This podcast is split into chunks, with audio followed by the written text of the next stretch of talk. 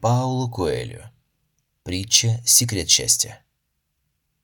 Один торговец отправил своего сына узнать секрет счастья у самого мудрого из всех людей.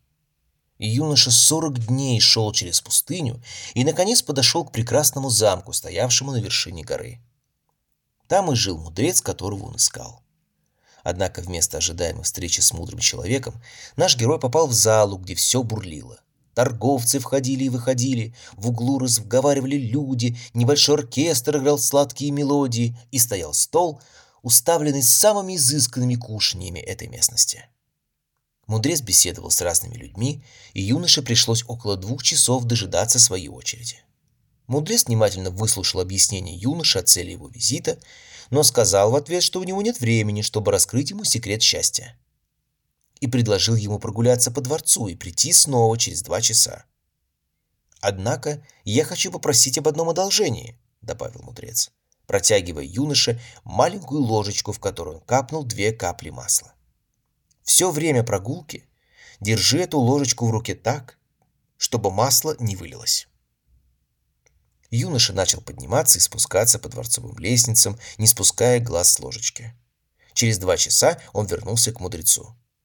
«Ну как?» – спросил тот. «Ты видел персидские ковры, которые находятся в моей столовой? Ты видел парк, который главный садовник создавал в течение десяти лет? Ты заметил прекрасные пергаменты в моей библиотеке?» Юноша в смущении должен был сознаться, что он ничего не видел. Его единственной заботой было не пролить капли масла, которые доверил ему мудрец.